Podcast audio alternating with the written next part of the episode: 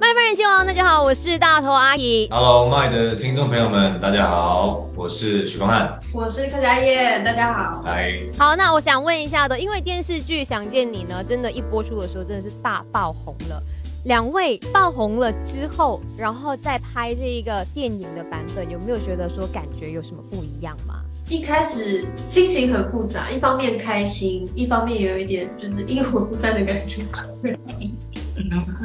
没有啊，因为其实我们都会觉得，包含跟主创团队都会觉得说，剧集版它就已经停在是一个比较完美的 ending。当说要拍开拍电影版的时候，难免都会担心说啊，这个新的故事或者是新的篇章要怎么去进行。因为我们一直都很想要好好回馈给喜爱《想见你》剧集的粉丝们，嗯想说用一个什么样的礼物回馈给你们。那我觉得，如果拍摄一个新的篇章的故事，我我会觉得是一个最好的礼物献给你们这样子。嗯嗯，刚刚嘉燕有说阴魂不散的感觉，就你们从拍了剧集，然后开始剧播了，然后跑宣传，然后在疫情的期间，然后就拍摄电影的部分，到现在又拍，就是开始跑宣传，所以会不会觉得，哎，凤男小队看起来就是三个人看到好腻啊？会不会？会啊，没有，直接讲说会。我我是觉得感觉是很奇妙，没有想到这个戏陪伴我们人生当中，其实占了一个三四年的时间，还蛮长的。然后一个角色一样的角色，你这辈子有机会可以演到两次，这这是非常这是非常难得的事情。其实彼此之间的一些默契啊，跟感情其实都蛮好的，所以我们还是用平常爱开玩笑的方式去对待彼此，就比方说会看腻啊。因为因为演员最大的那个禁忌应该说是要去模仿别人，可是你们这次要模仿自己曾经演过的角色，所以你们好像说会不会看回之前演过的剧集里面的自己的眼神啊、表情、小动作那些？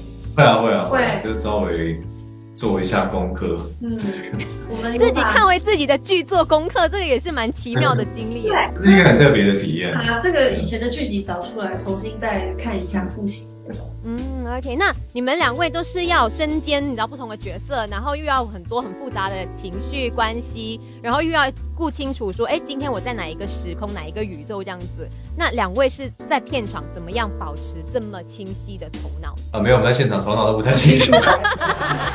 没有啊，应该是说在现场必须要有一些专注度了。那相对之下，你的精神跟体力的负荷就会稍微多一点点。那有时候难免一定会有一点点心有余而力不足的时候，或者有一些放空的时候。但我们就是尽量的让自己快速的调整回来。最后两位有什么话想要对马来西亚的凤南小队们说的吗？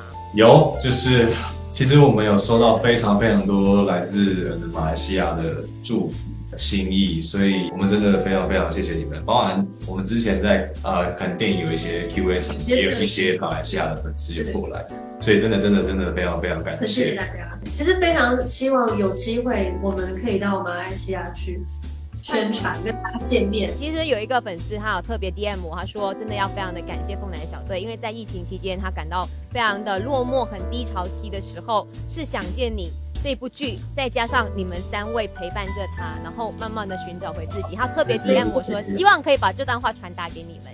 谢谢谢谢，我觉得可以。其实我们都觉得可以陪伴某一些人的某一些日子，我觉得是对我们来讲是一件很高兴的事情。对，听到这件事情，我们真的都会很感动，很开心。所以谢谢你，呃，希望你之后越来越好。好，那我们就在戏院去看《想见你》，看到许光汉，看到柯佳燕，然后看到施国宇，还有去听。柯佳燕唱的《执迷有误》，谢谢。谢谢谢谢头不大的大头，谢谢。我和宇轩都无法接受失去对方。做噩梦了。我我只记得在梦里，你原本把我抱得好紧，可是突然就不见了。我是陈韵如，这不是梦，我就是回到了事情发生以前。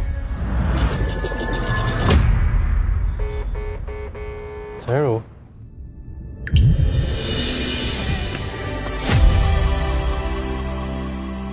我的第三个愿望。黄宇轩，生日快乐！感觉你不远。